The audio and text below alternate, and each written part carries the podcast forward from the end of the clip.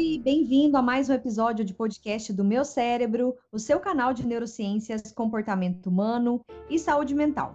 E a nossa pauta de hoje é relacionada a emoções no esporte. Como é que será que se dá essa relação, né? Primeiramente, o que é emoção? Né? Em termos gerais, como essa pauta é abordada aí no, no ambiente esportivo, especialmente em quando a gente fala de atletas de alto rendimento? O que é gerenciar emoções? Será que as emoções definem o desempenho de um atleta ou não? Qual a importância da gente ter um amparo psicológico, principalmente quando a gente fala de disputas aí, né, de competições? E quem vai falar com a gente hoje sobre é, essa pauta tão interessante é Paulo Ribeiro, psicólogo do esporte. Ele é mentor da My Brain University, já participou com a gente do primeiro congresso online Meu Cérebro, vai participar do segundo, é, sobre cérebro emocional, né, por coincidência.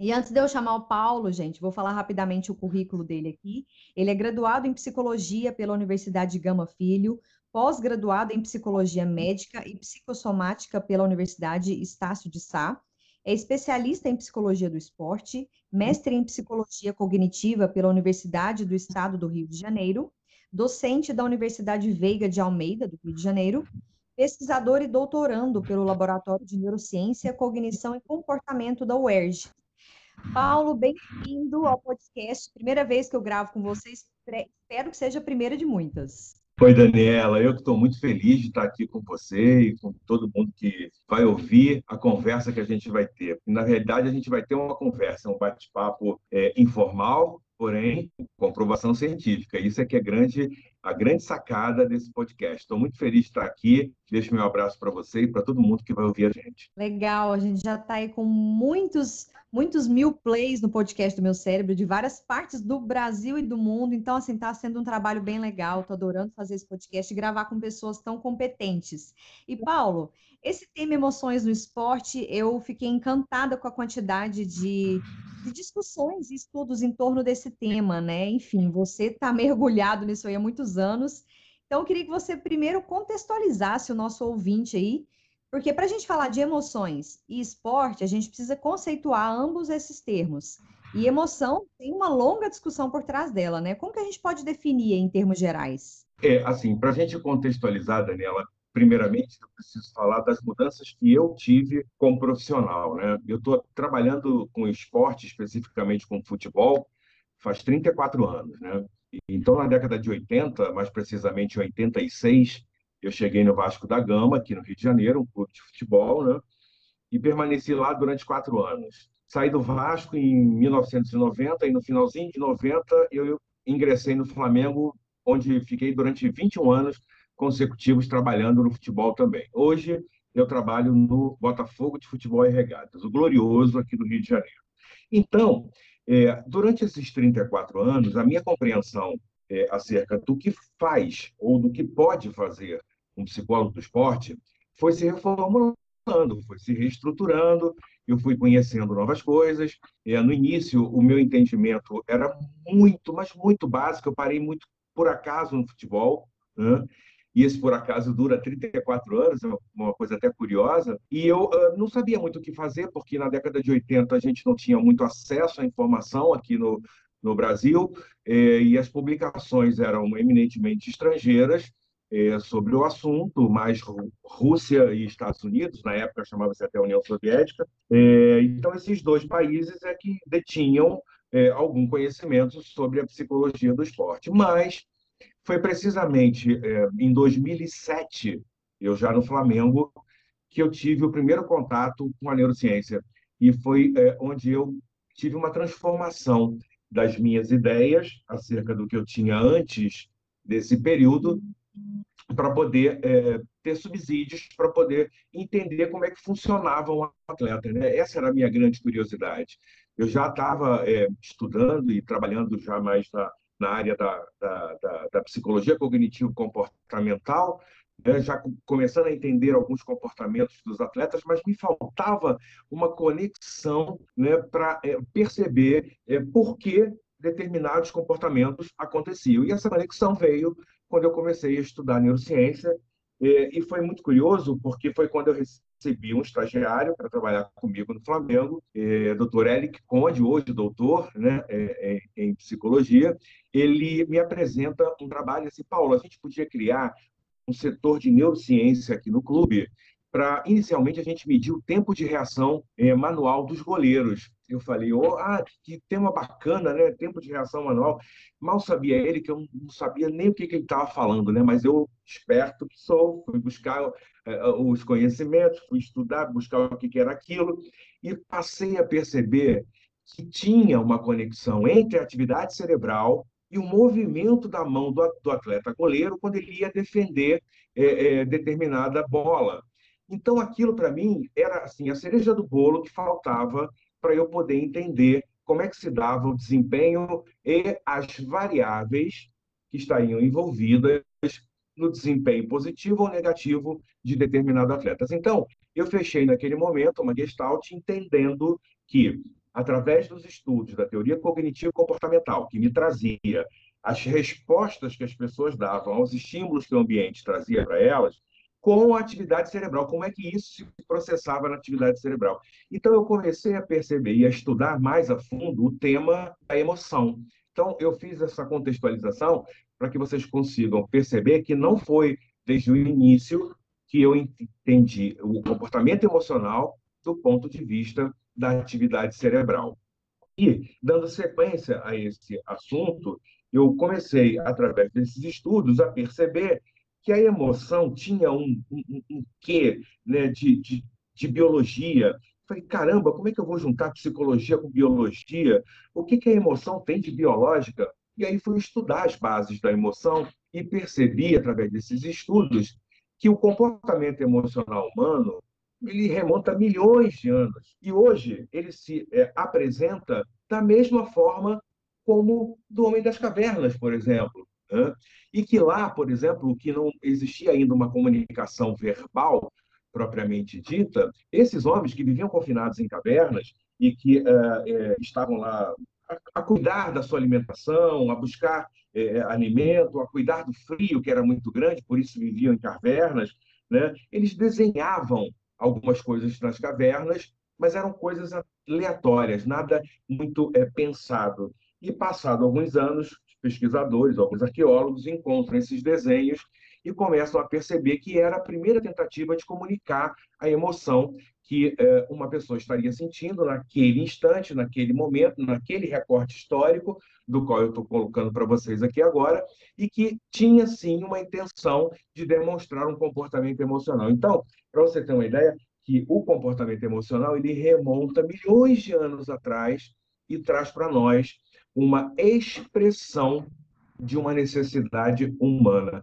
Então, a partir do momento que eu utilizo o meu aparelho motor, ou seja, o meu braço, os meus dedos, com algum objeto que vá é, é produzir algum desenho, eu estou utilizando o meu aparelho motor para emitir uma determinada emoção. Opa, como é que pode emoção ter a ver com o aparelho motor. Então, se emoção tem a ver com o aparelho motor, tem a ver com a expressão desse comportamento que eu estou sentindo, é importante que eu estude biologia. Então, eu fui começar a estudar biologia e passei a entender que a emoção ela é um comportamento automático, que não temos controle volitivo sobre ela, que ela vai acontecer independente da nossa vontade e que ela está ali para ser eficaz. Quando eu entendi, Daniela, que a emoção era para ser eficaz, e que tudo que eu via no futebol e em outros esportes, é, de que o comportamento emocional era o grande vilão da vida de um atleta, eu falei, eu preciso lutar contra isso, eu preciso fazer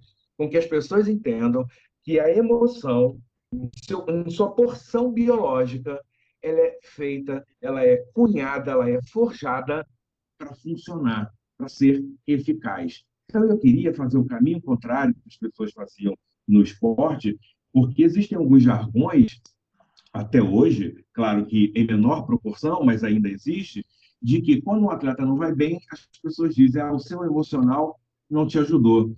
A sua parte mental hoje não funcionou. A sua parte mental não foi a sua grande aliada. Então, só se observa a emoção do ponto de vista negativo, quando a coisa não vai bem. E eu queria, e quero ainda, mostrar para as pessoas que eu posso utilizar a minha emoção, que é automática, que eu não tenho controle sobre ela, de forma mais sistemática, de forma a, a, a que eu possa organizar a minha ação, o meu desempenho, a, a execução do meu movimento enquanto atleta da melhor forma possível, usando, por exemplo, a ansiedade.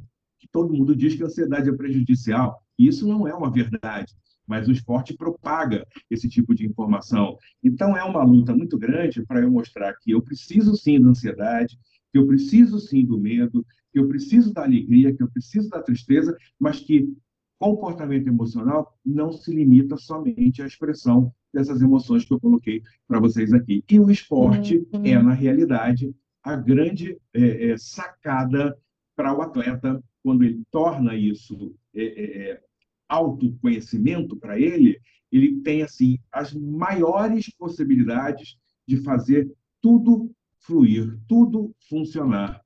E aí fica a, agora a critério da coisa didática, eu construir para vocês a ideia do que, que seja sentimento. Eu falei de emoção e a gente fala de sentimento. Sentimento, na verdade, é a roupa, ou seja, que eu dou a experiência emocional que eu tive.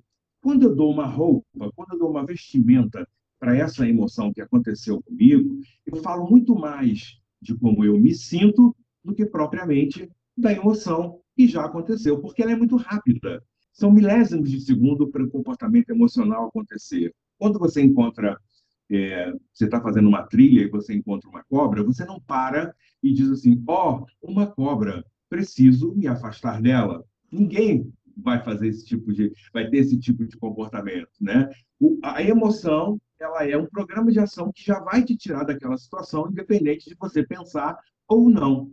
Passado esse momento, passada essa experiência, aí sim você vai narrar como é que você viveu aquilo. Aí você vai atribuir sentido, você vai atribuir uma significação para aquilo que aconteceu e você vai dar o volume daquela experiência. Então, basicamente, a diferença entre emoção e sentimento é que um emoção é automática, eu não construo, e o sentimento ele é, é, é voluntário, ou seja, eu vou criar uma situação em torno da experiência emocional que eu tive.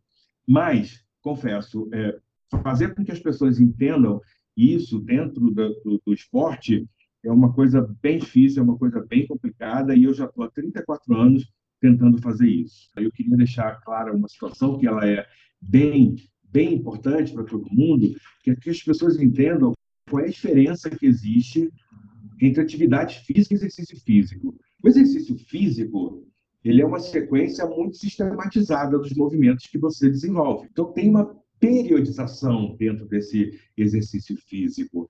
Quando um preparador físico ele monta uma carga de trabalho para um atleta durante uma pré-temporada, que é um, é um período que ele tem de 10, 15 dias de treinamento antes de iniciar o seu ano esportivo, ele está montando toda aquela carga de trabalho com um objetivo específico. Então, isso é exercício físico, ele é sistematizado, tem uma periodização. Eu vou usar é, o meu trabalho para melhorar a explosão, para melhorar é, a força, para melhorar a flexibilidade. Então, tudo está organizado. E atividade física é diferente. É qualquer coisa que movimente a nossa musculatura. Sair do quarto para a sala, pegar o elevador, descer, virar o volante do seu carro, tudo isso é atividade física que você está fazendo. Só que uma você faz quando não está descansado, ou seja, está tudo vivendo aí, passando na sua vida, e o outro você tem uma sistematização. E quando eu tenho uma sistematização, que é o que é aliada dentro da preparação física de alto rendimento, eu preciso ver as diferenças individuais. Eu preciso saber que determinado atleta que tem, por exemplo, hoje 32 anos, não vai suportar uma carga de trabalho que um garoto de 20 anos suporta. Então, eu preciso individualizar esse exercício físico sistematizado para todos os atletas que eu tenho no meu grupo. Eu tenho pessoas diferentes, eu tenho individualidades e eu preciso levar em conta todas essas individualidades e fazer mesmo dessa forma, esse grupo funcionar e atingir os seus objetivos. O Paulo fez uma super introdução aqui para nós, já trazendo não só conhecimento né, sobre esse universo das emoções e, e especialmente no ambiente esportivo, como também quebrando estereótipos sobre é, emoção, eu acho que eu já gravei outros podcasts, a gente falou um pouco sobre isso, de como a gente foi, não só no esporte, né, Paulo, mas treinado para poder. É, aquele clichê, controla essas emoções, né? Como se a gente tivesse que ser muito racional o tempo todo, e estudos neurocientíficos mostram que a coisa não é bem assim, né?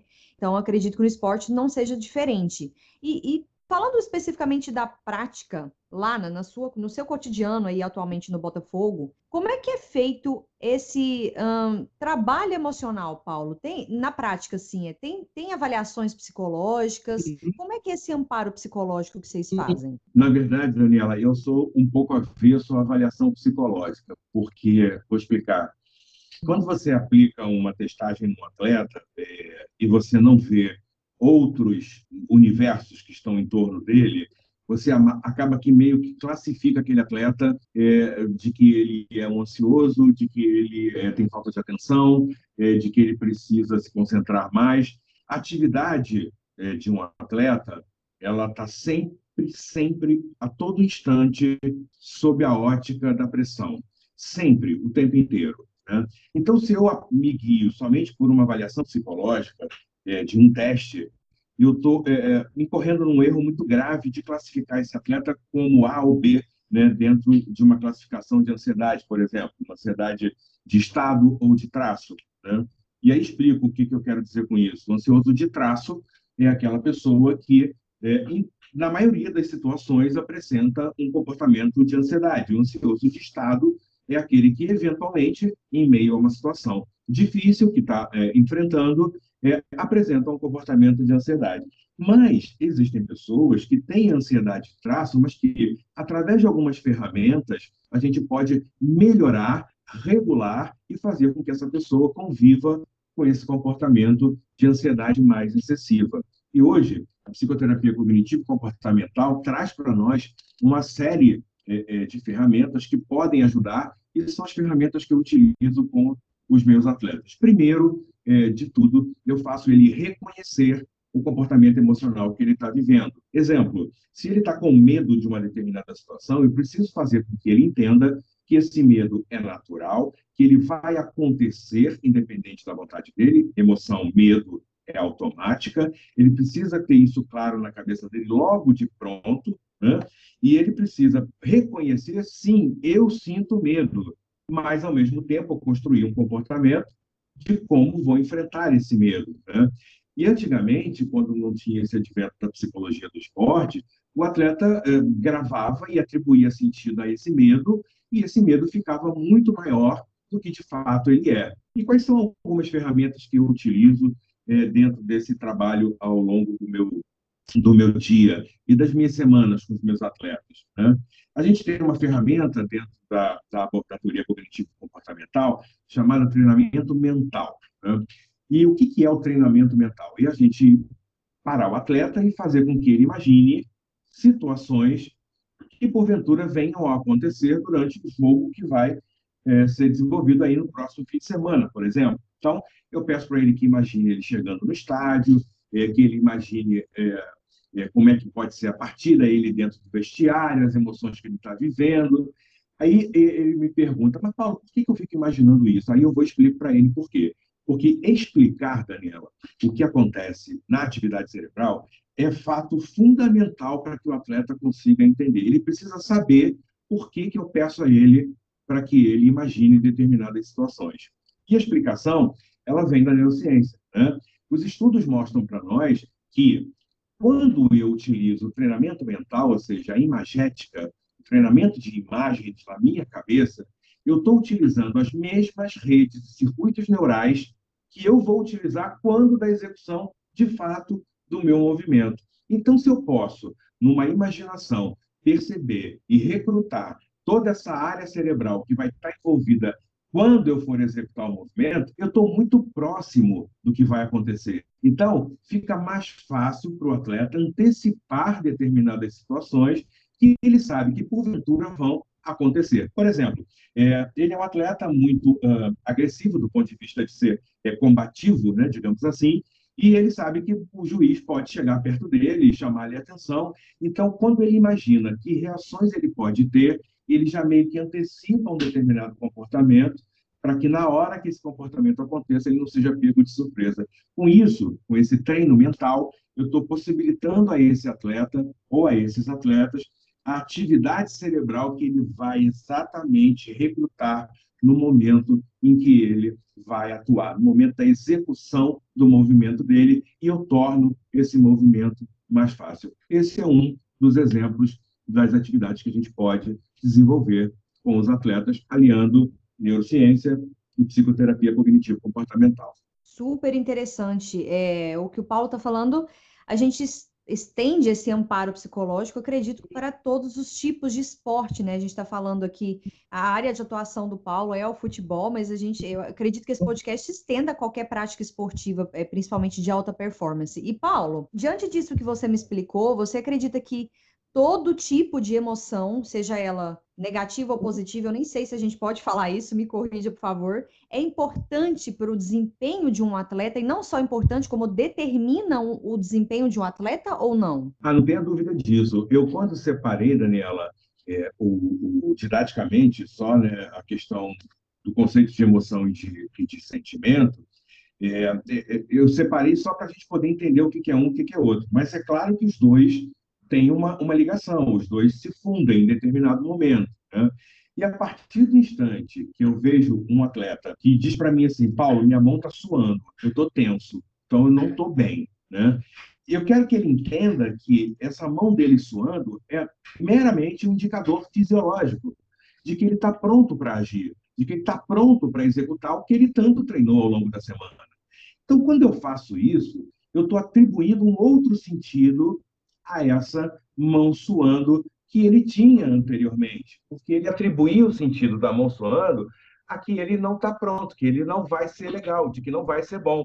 Então, entender o sentido negativo da emoção para o atleta e refazer, reestruturar essa atribuição de sentido que ele dá é fundamental. Então, por isso que a gente não pode descartar a questão quando as pessoas dizem você não pode ficar triste, você não pode ficar assim.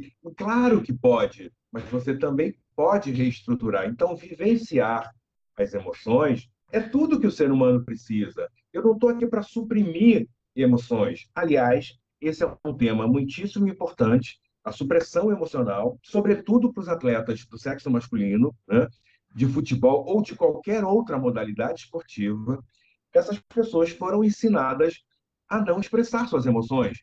Porque, na realidade, quando se expressa as emoções, o entendimento de treinadores, dirigentes e tudo mais que esteja relacionado à atividade esportiva, o entendimento que as pessoas têm de que aquela pessoa é vulnerável, de que aquela pessoa é fraca. Né? Então, é, colhe o choro, né? as pessoas foram criadas dessa forma. Né? Homem não chora. Né? É, enfim, essa coisa de suprimir emoção nunca funcionou. Né? Em algum momento, em alguma situação, o não entendimento e o não saber trabalhar o que acontece com o seu corpo e com a sua atividade mental vai cobrar o seu preço. Então, portanto, é importante que a gente ensine, a gente chama na minha área é, é, de psicologia isso de psicoeducação, a gente ensina o atleta a compreender o seu comportamento emocional, seja ele negativo ou positivo, e claro que a gente pode falar desse termo sim, Daniela, negativo e positivo, e eu amplio um pouquinho mais ainda esse conceito, dizendo que emoções negativas e positivas têm valências. Né? As emoções negativas causam um afastamento, as emoções positivas causam uma aproximação. Eu desenvolvo a minha tese de doutorado, Daniela, falando sobre o contágio emocional. Então, você imagina tudo isso que a gente está conversando aqui, ampliado para um grupo de 30 pessoas, que em média é o que tem de atletas numa, numa equipe esportiva de futebol. Temos 30 cabeças diferentes, vieram de 30 contextos sociais diferentes, com 30 modos de criação diferentes, com 30 histórias de vida diferentes e 30 formas de lidar com suas vidas diferentes. E eu preciso agregar, fazer com que isso tudo funcione.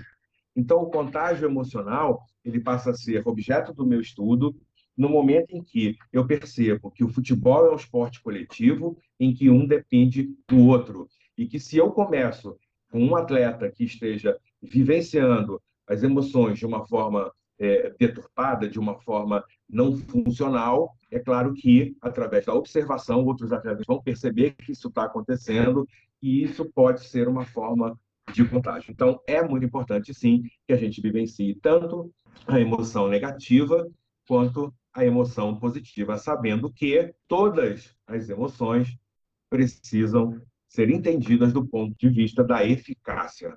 Estava lendo um artigo falando sobre essa questão que você tocou aí, sobre a repressão das emoções né, e os possíveis prejuízos, e também é, repressão versus extravasamento das emoções, principalmente nas torcidas, né? As torcidas geralmente são permitidas, né? Elas expressam a, a emocionalidade de forma intensa, né? E quando isso parte do time, dos jogadores, existe, existem vários estereótipos, como você muito bem descreveu aqui para gente. Paulo, e, e, quando dá tudo errado, né? Vamos colocar assim, essas competições aí de, de jogos de futebol, enfim, outros tipos de esporte. É, vamos, vamos falar de elementos que, que não são só. englobam todas as áreas do conhecimento, né? Vitória, derrota, esses aspectos sociais. Como é que você vê isso do ponto de vista da, da emoção? É, do ponto de vista da emoção, é, o que eu tenho para acrescentar nesse tópico que você me traz agora, Daniela, é que uh, existe uma questão que ela precisa ser é, é, levada em consideração quando a gente fala de esportes. Né? É, não depende só do atleta, única e exclusivamente, ter um bom desempenho. Né? Dentro de um, de, um, de um grupo esportivo, você tem uma coisa que chama-se comissão técnica. Né? E dentro dessa comissão técnica, você tem o treinador, você tem um preparador físico, mais dois auxiliares de preparação física, você tem três, estou é, fazendo as contas aqui, você tem três é, fisioterapeutas, você tem quatro médicos, eu já estou falando aí de 12, 15, 20 pessoas trabalhando no dia a dia com esse atleta. E acontece que todas essas pessoas também concorrem para que as coisas funcionem bem ou funcionem mal. E a condução da coisa, quando ela não está indo bem, como por exemplo hoje eu vivo até no meu clube, né? A gente tem empatado muito, não tem conseguido é, é, uma vitória expressiva e nós temos um grupo bom de trabalho. A comissão técnica precisa se reunir para entender o que está acontecendo, esse, esse erro, né? ou essas situações ruins que estão acontecendo. São de um atleta? É de dois atletas? Né? É, a comissão técnica pode fazer o que para ajudar esse atleta que está passando por um momento difícil. Ele acabou de sair, por exemplo, de uma lesão ou de uma cirurgia, está voltando agora. Como é que está o nível de confiança dele? Vamos conversar com o fisioterapeuta, que o fisioterapeuta está em contato diário com esse garoto, né, ou com essa menina, e ele tem ali aquelas conversas informais e que me traz informação né, sobre como que ele está vivenciando aquilo tudo ali. Então, tem um conjunto de coisas, Daniela, para que a gente possa é, aferir é, é, sobre o trabalho de uma equipe de futebol ou de qualquer outra modalidade esportiva, e não somente através do desempenho do atleta. Outras leituras que a gente pode fazer. A torcida está acompanhando, a torcida está ajudando esse atleta. É, como são esses dirigentes? Esse clube está com salários atrasados, que é uma coisa muito recorrente no futebol. Né? Quantos meses de salário deve esse clube a esses jogadores? Então, observa que é multifacetada a ideia de uma derrota, a ideia de uma situação que não está indo bem. Então, a gente precisa considerar múltiplos fatores envolvidos nesse tópico que você me citou. Super legal, Paulo. Ainda vou te fazer mais duas perguntas, vou estender um pouquinho o tempo do podcast, porque está muito interessante. Tenho duas dúvidas. A primeira, para a gente começar a encerrar, é: nesses seus uh, mais de 30 anos né, de profissão, assim, o que, que você pode falar para a gente que ainda é um gargalo né? Ainda, é um, ainda existe um embate na, na sua área de, de, psicologia do esporte. E, ao mesmo tempo, o que, que você mais vê de progresso em todo esse contexto? Você consegue elencar essas duas coisas? Consigo, e eu vou começar a falar sobre isso contando uma história para você. No ciclo olímpico de Londres, em 2012, nós tínhamos dois psicólogos do esporte no Comitê Olímpico Brasileiro para cuidar de 200 atletas. No nosso ciclo olímpico, em 2016, aqui no Rio de Janeiro, já eram 30 psicólogos do esporte para cuidar dos mesmos 200 atletas. Então, a gente observa que, é, do ponto de vista positivo dessa história toda, que você me colocou, eu tenho um crescimento exponencial de, de trabalhos né, voltados para a psicologia do esporte, feito por psicólogos, dentro do Comitê Olímpico Brasileiro, tanto sim que o comitê criou é, um, um laboratório chamado Time Brasil, que agrega vários profissionais, inclusive uma psicóloga do esporte que coordena é, esse serviço.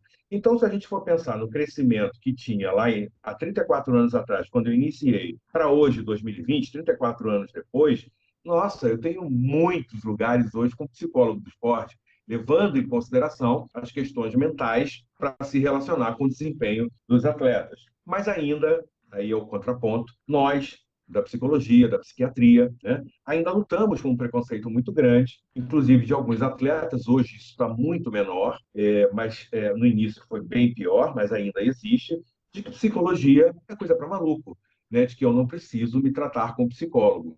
E aí, sabendo que esse tipo de situação gera esse desconforto e esse mal entendimento do trabalho da psicologia do esporte, é, os psicólogos do esporte passaram a entender a partir de 2001, pelo Conselho Federal de Psicologia, de que a psicologia do esporte é uma especialidade. Então, tem título de especialista para a psicologia do esporte. Então, no momento que isso, em 2001, foi criado, a gente meio que conseguiu traçar os objetivos do trabalho de um psicólogo do esporte e passar adiante essa informação.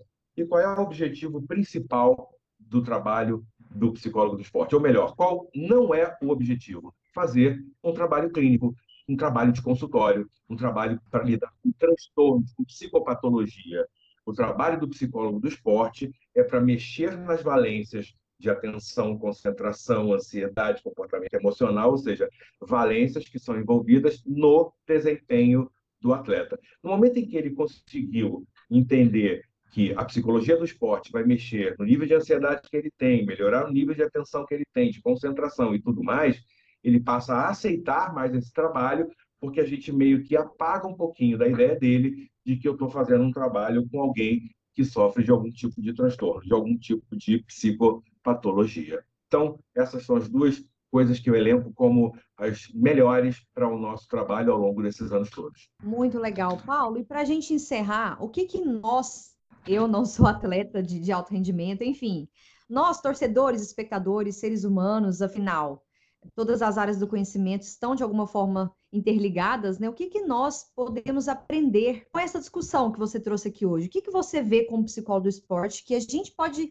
ter de benefício quando a gente fala de emoção no esporte? É difícil, Daniela, trazer para o lado social. Você tocou um ponto importante, as pessoas comuns que assistem, os torcedores, né? Eles têm envolvido a paixão, né? E quando está envolvida a paixão dentro do, do que você está é, é, misturado, digamos assim, você nega e negligencia muitas coisas, né? Você acha que, por exemplo, o atleta é, está de migué, que é uma expressão muito conhecida dentro do esporte, né, dizendo que o atleta está é, enganando né, alguns torcedores. Os torcedores eles são pessoas apaixonadas e vivem naquela paixão, eles querem ganhar o tempo inteiro e eles não conseguem considerar que existem três resultados possíveis dentro de um jogo, né? É, a vitória, a derrota e o empate, né? É, mas você nunca quer empatar, você nunca quer perder. Você quer sempre que teu time esteja é, primeiro, é, em primeiro lugar para você competir com o teu adversário.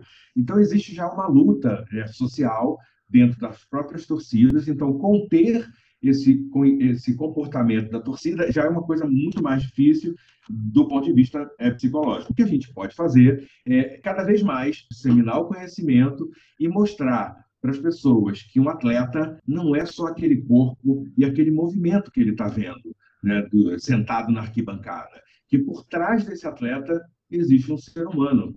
E que o atleta, quando entra em campo, ou entra em quadra, ou vai para qualquer outra modalidade esportiva, ele não deixa o seu humano atrás, em casa. Então, assim, peraí, humano, fique aqui. Não, ele vai junto. Indo junto, estão indo todas as experiências que essa pessoa viveu. Né? Então, é muito importante que a gente consiga fazer com que as pessoas percebam que existe um ser humano junto de um atleta.